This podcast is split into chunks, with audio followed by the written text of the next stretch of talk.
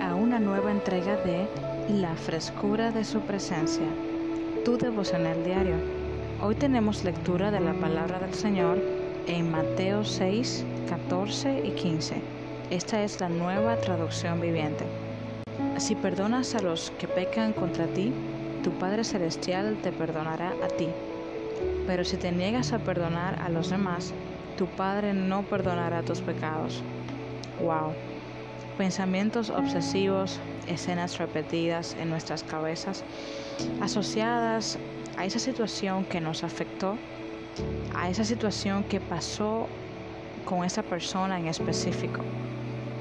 Sin embargo, dejar ir esa carga no solo nos libera, sino que también permite que la oración sea efectiva y que el Padre nos perdone a nosotros.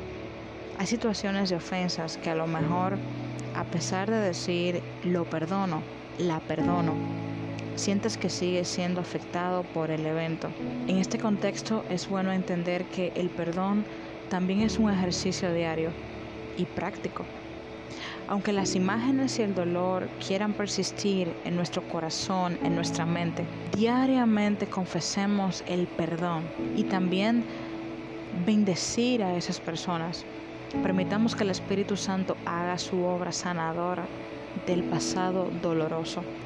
Puede hacerlo de manera inmediata, pero también puede ser algo progresivo. Sé que no es fácil, a veces son situaciones injustas o inaceptables. Sin embargo, es un buen momento para ser más como Cristo, para dar ese, en inglés, pass over o esa Pascua, ese pasar por alto la ofensa. El día de hoy admitamos ese perdón en nuestro momento de oración y liberemos nuestro corazón. Recuerda suscribirte y compartir con un amigo. La palabra nunca retorna vacía, así que comparte esta gran bendición diaria. Deseo que tengas un día bendecido en la frescura de su presencia. Hasta la próxima.